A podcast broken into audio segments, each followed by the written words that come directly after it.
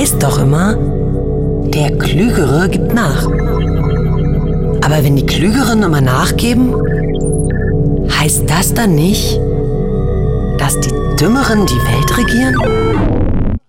Nee, kann ja nicht sein. Kann überhaupt nicht der Realität entsprechen. It's Fritz.